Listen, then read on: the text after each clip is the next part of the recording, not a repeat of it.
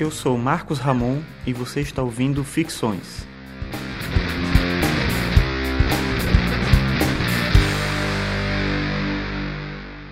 Esse é o episódio 15 e hoje eu vou falar sobre financiamento coletivo.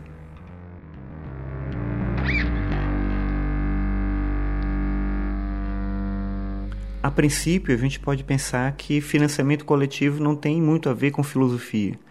Mas se a gente pensar que através do financiamento coletivo a gente inverte uma lógica a qual a gente tinha se acostumado já há algum tempo, no sentido de pensar uma hierarquia social, uma hierarquia de produção de cultura e conhecimento, a gente vai ver que, do ponto de vista filosófico, o financiamento coletivo é, propõe uma reflexão bem interessante para a gente pensar o nosso lugar na sociedade e como a gente pode gerar transformações e propor modificações que realmente interferem no modo como a gente se comporta, como a gente consome, como a gente produz conhecimento.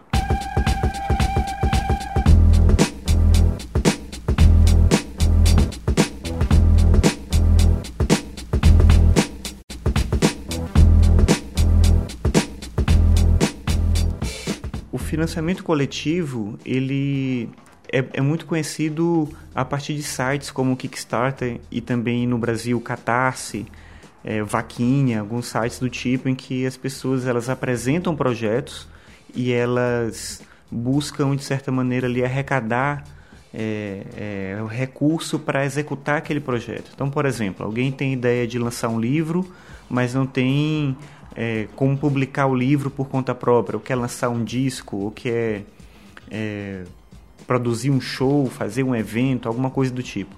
Então a pessoa lança uma campanha, tenta arrecadar fundos para poder gerenciar aquele, aquele projeto.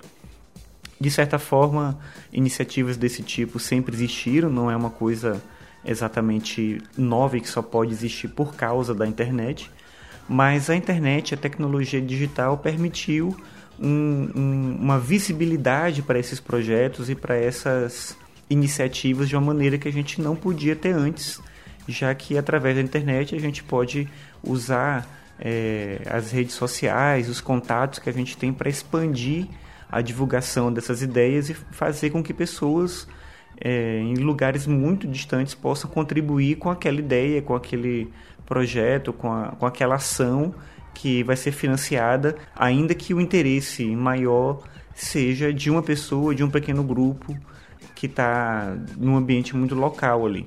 Mas às vezes a pessoa pode financiar, ajudar a financiar aquele projeto, tanto por um ideal é, de a, a, acreditar, de apostar na, na ideia que está sendo apresentada e achar importante investir, por exemplo, numa produção cultural, alguma coisa do tipo, mas pode ser também porque ela tira vantagem daquilo.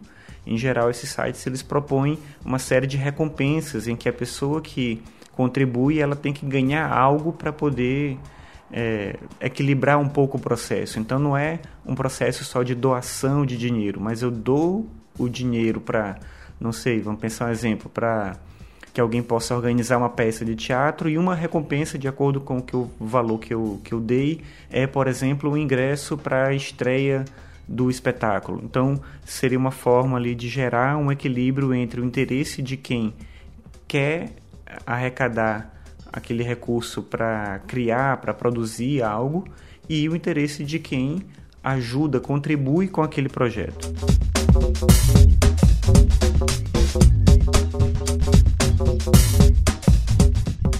Existem alguns exemplos de projetos que, que simplesmente não dão certo, né? não funcionam.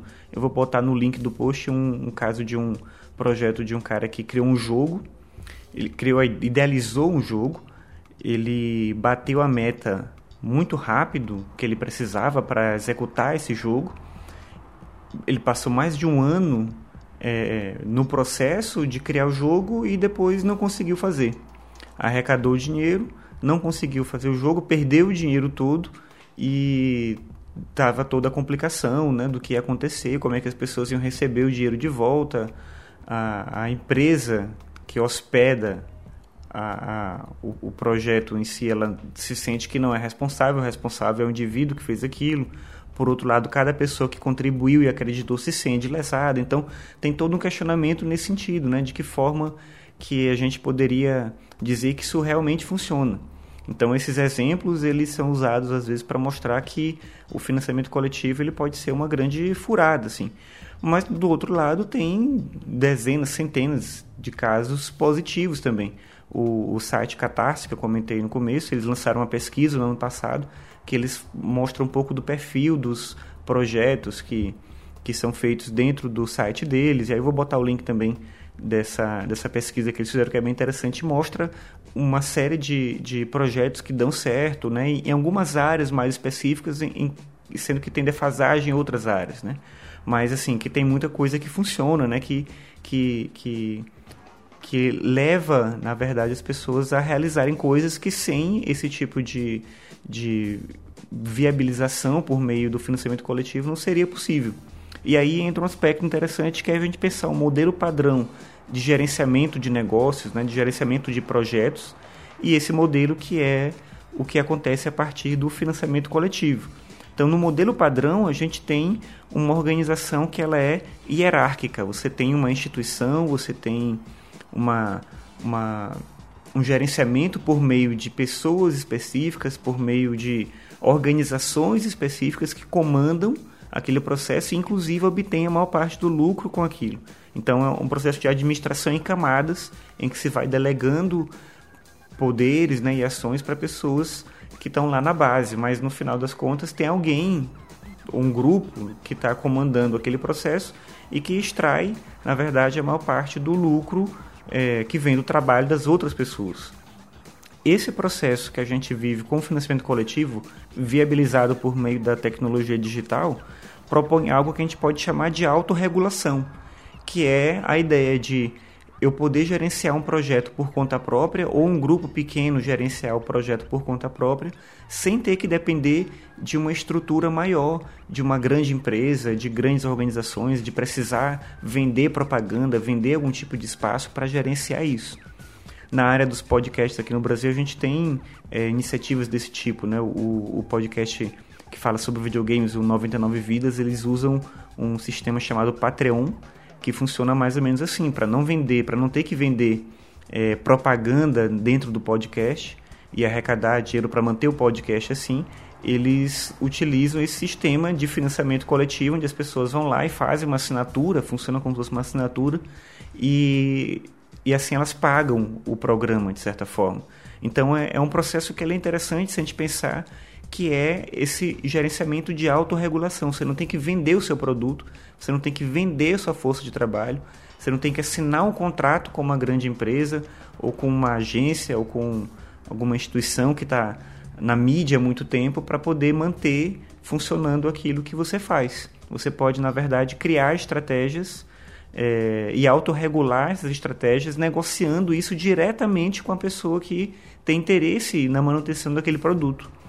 E o que eu dizia bem no começo, é algo que é bem inovador e bem é, é, empolgante se a gente pensar nas possibilidades que isso pode trazer para a gente a longo prazo.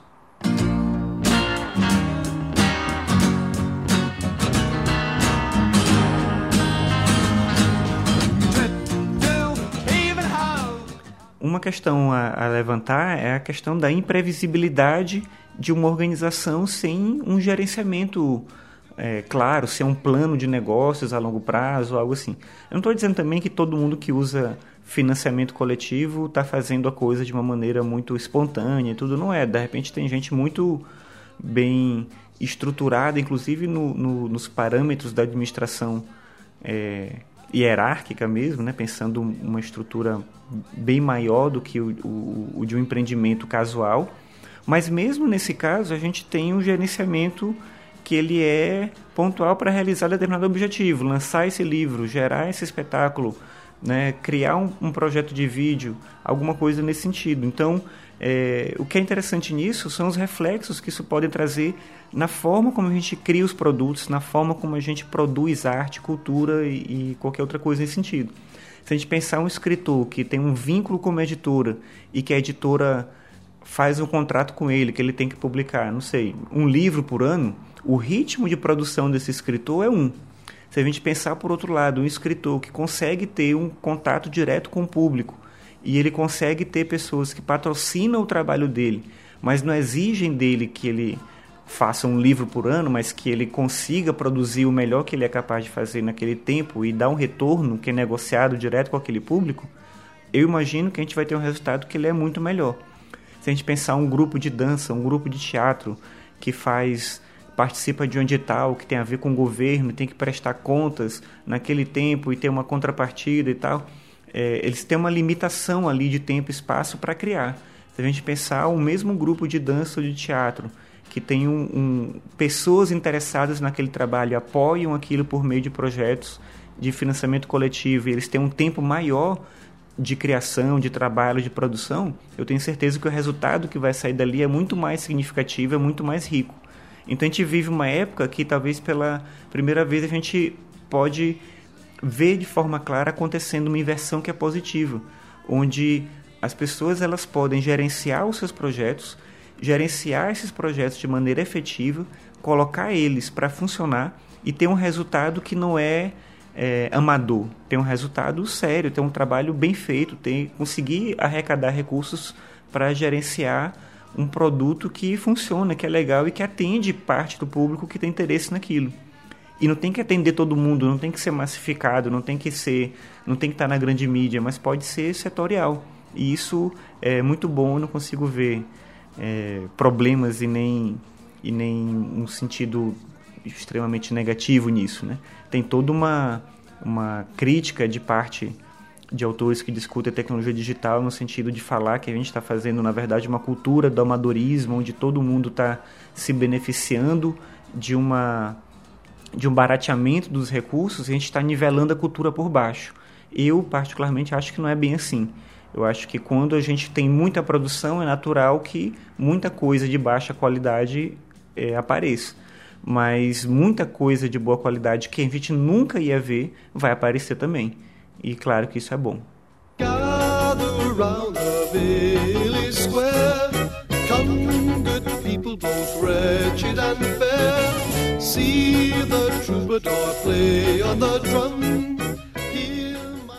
Obrigado por ouvir mais esse episódio. Esse foi o episódio 15 sobre financiamento coletivo. Mas você pode acessar todos os episódios em www.marcosramon.net barra podcast.